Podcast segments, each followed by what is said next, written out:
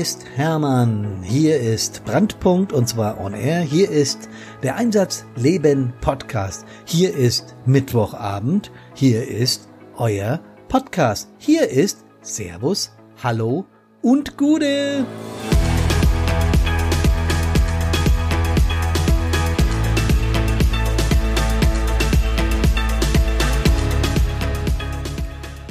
Reden statt meckern. Wie wichtig gute Kommunikation in der Wehr ist und im Leben überhaupt. Darüber will ich mit euch heute meckern, äh, reden, reden. Das ist nämlich ein ganz wichtiges Thema in den Feuerwehren. Ja, ich grüße euch aber sowas von herzlich. Das neue Jahrzehnt ist noch nicht alt und wir sind schon im zweiten Podcast. Von Brandpunkt on Air vom Einsatzleben Podcast ist es die Nummer 63 und ich habe den Titel schon angesagt. Es geht darum, wie meckern wir, wie kommunizieren wir miteinander, wie reden wir miteinander. Hat das irgendwas zu sagen? Macht das irgendwas aus? Oder ist es in den Wehren, in den Feuerwehren, in den Hilfsorganisationen wichtig, wie wir miteinander kommunizieren? Und dass es wichtig ist im Einsatz. Darüber brauchen wir ja nun überhaupt nicht zu diskutieren, denn da gilt Befehl und Gehorsam, wie beim Militär, wie bei der Polizei, wie beim Rettungsdienst, wie beim THW, beim DLRG und alle, alle, alle, alle, so auch bei der Feuerwehr. Und dass das Sinn macht und dass es wichtig ist, dass im Einsatz einer was zu sagen hat und andere die Befehle ausführen und dass es da einen Obermacker gibt und da wieder unten drunter welche, die was zu sagen haben. Ich glaube, die Diskussion müssen wir überhaupt nicht anfangen, weil das ist logisch und klar. Aber kennt ihr das aus eurem normalen Feuerwehrbereich?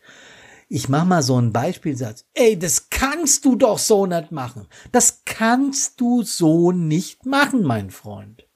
Das ist so ein beliebter Einstieg von Profimeckerern. Weil ich hab's ja grad so gemacht. Also kann man's wohl doch so machen. Ob's jetzt der richtige Weg war, den ich da eingeschlagen habe.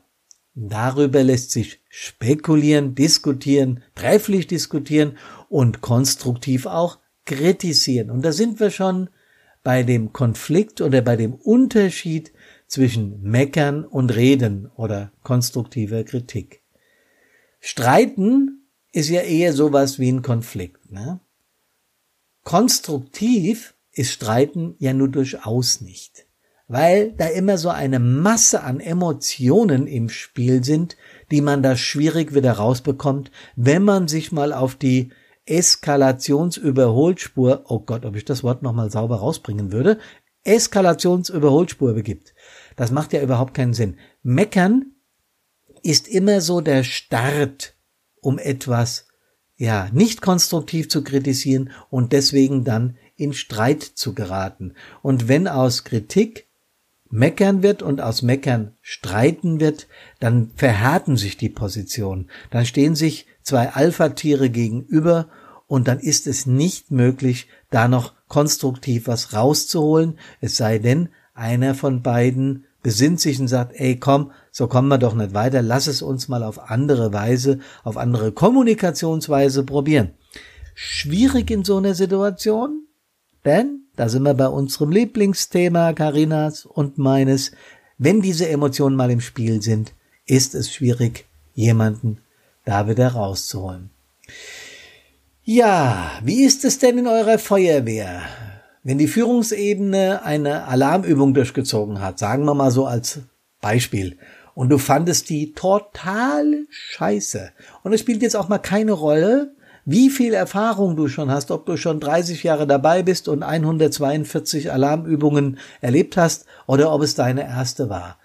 Ist dann, wenn du irgendetwas nicht gut findest und du sagst deine Meinung, Kannst du die anbringen? Also andersrum gefragt, traust du dich in deiner Wehr, in deiner Einheit Kritik anzubringen? Wie ist es, wenn Vorschläge aus der Mannschaft kommen? Wie wird weiter oben damit umgegangen? Stellt euch diese Fragen. Natürlich kann man nicht jeden Vorschlag, der aus der Mannschaft gebracht wird, auch genehmigen.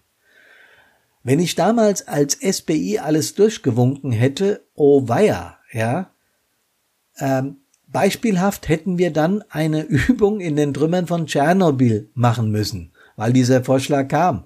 Das ist natürlich ein bisschen ein skurriles Beispiel und ich weiß auch gar nicht, ob der Kamerad das damals ernst gemeint hat. Zumindest erschien er so, weil er sagte, da haben wir doch mal so einen A-Unfall, da könnten wir doch auch mal. Aber es soll eigentlich verdeutlichen, dass natürlich, wenn man führt, auch Entscheidungen getroffen werden müssen. Und die sind nicht immer beliebt. Äh, eine Entscheidung in einer Einheit oder egal, wo du eine Entscheidung als Vorgesetzter triffst, wenn mehrere Menschen dir untergeben sind, werden einige es gut finden, jo, und einige eben auch nett. Die Frage ist, wie du deine Entscheidung, dass du das und das machst oder nicht machst, nach unten verkaufst. Fragt euch das mal, wie das bei euch gemacht wird.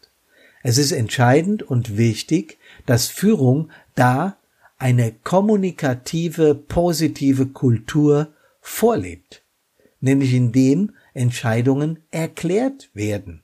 Und ich meine jetzt, habt ihr vorhin ja bestimmt verstanden, nicht die Entscheidungen im Einsatz, nicht die Befehle. Die können wir hinterher bei der Einsatznachbesprechung, bei der Einsatznachbereitung, können wir die nochmal diskutieren. Aber im Einsatz selber, wenn Befehle gegeben werden, es sei denn, es ist wirklich ein aberwitziger Befehl und du bemerkst das, dann musst du natürlich drauf reagieren nach dem Motto, geh ohne Atemschutz da rein, brennt doch nur ein halbes Haus, macht ja nichts. Ja? Dann wäre natürlich, das meine ich nicht, aber ich glaube, ihr wisst schon, wie ich das meine. Es geht darum, außerhalb der Befehlsstruktur die Dinge zu diskutieren miteinander und ordentlich zu erläutern. Ist Kritisieren also bei euch möglich? Oder ist das schon eine Majestätsbeleidigung? Ich habe das erlebt hier in, in meiner Umgebung, in, in, in meiner Feuerwehr, nicht direkt, aber in der Nähe, dass wenn der Chef was gesagt hatte und es wurde kritisiert, äh, dass das tatsächlich an Majestätsbeleidigung grenzte und demnach lassen dann auch vor allen Dingen von denen, die, sagen wir mal, mental etwas nicht so ganz gefestigt sind, die Kritikwünsche deutlich nach, weil du denkst, wenn du jedes Mal eine fängst, wenn du hier Kritik äußerst, da gibt's für mich zwei Möglichkeiten. Ich kritisiere es nicht mehr oder wisst ihr was? Macht euren Kram alleine. Ich hau ab. Ja?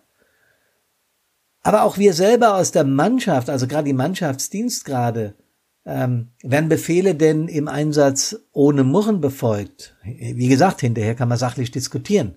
Oder wird hinter vorgehaltener Hand über den Zugführer, den Gruppenführer, den Truppführer, den Leiter der Feuerwehr gemeckert? Wird sich im Rudel zusammengestellt mit vier, fünf Mann, sagen, was der heute wieder da abgezogen hat, wegen einem bisschen Holz, ja, da krieg ich doch, wenn sowas passiert, dann ist die Kommunikationskultur in der Wehr, sagen wir es mal ganz einfach, etwas vergiftet. Ich habe an anderer Stelle schon mal von meiner ersten Einsatzleitung erzählt, will es an dieser Stelle nochmal tun, weil es so sehr passt. Es war ein, ein, ein Garagenbrand, da hat ein, ein Fahrzeug, hat äh, ein Entstehungsbrand, also war überhaupt nichts dramatisch. Wir konnten das Auto noch rausfahren, es war überhaupt kein Problem. Aber in der Garage war Holz gestapelt und durch die Thermik in der Garage, weil es hat schon ein bisschen geflackert, durch die Thermik wusste ich jetzt nicht, was ist hinter dem Holz. Und ich guck so meinen, einen, einer meiner beiden Vertreter an, was machen wir? Und dann sagt der Hermann, das musst du jetzt entscheiden. Könnte, möglicherweise, vielleicht war es viel zu wenig Thermik, hm, schwierig. Ich habe mich dann dafür entschieden, nachdem ich in ratlose Gesichter geschaut habe, das Holz und das war eine ganze lange Wand voller so kleiner für den Kamin Holzteile.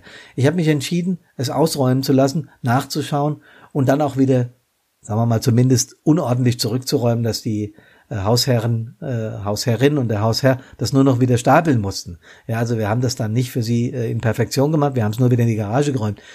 Aber die Gesichter meiner Kameradinnen und Kameraden, die hat mich damals schon ziemlich stark berührt.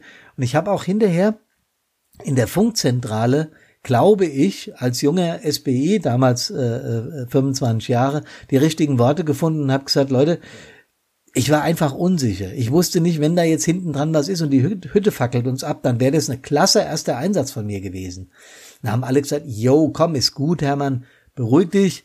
Äh, wir haben es anders gesehen, weil so stark war die Thermik nicht, aber du hast zu entscheiden. So ist das eben, ja. Und das hat mir unglaublich geholfen. Ich war erleichtert und ich wusste, mit meinen, mit meiner Führungsebene, mit meiner Mannschaft, mit den Kameradinnen und Kameraden, zu denen ich ja gestern noch gehört habe, und jetzt war ich der Stadtbrandinspektor, kann ich konstruktiv reden. Jo Leute, ein entscheidender Faktor für die funktionierende Wehrkultur ist eben die Kommunikation und auch die Kritikfähigkeit nach oben und nach unten. Das wird von manchem Zeitgenossen manchmal mit Meckern verwechselt. Und das hat dann wiederum Auswirkungen auf die Kommunikationskultur in der Wehr. Ähm, wir haben im E-Learning-Programm ein, eine Ecke genau diesem wichtigen Thema eingeräumt.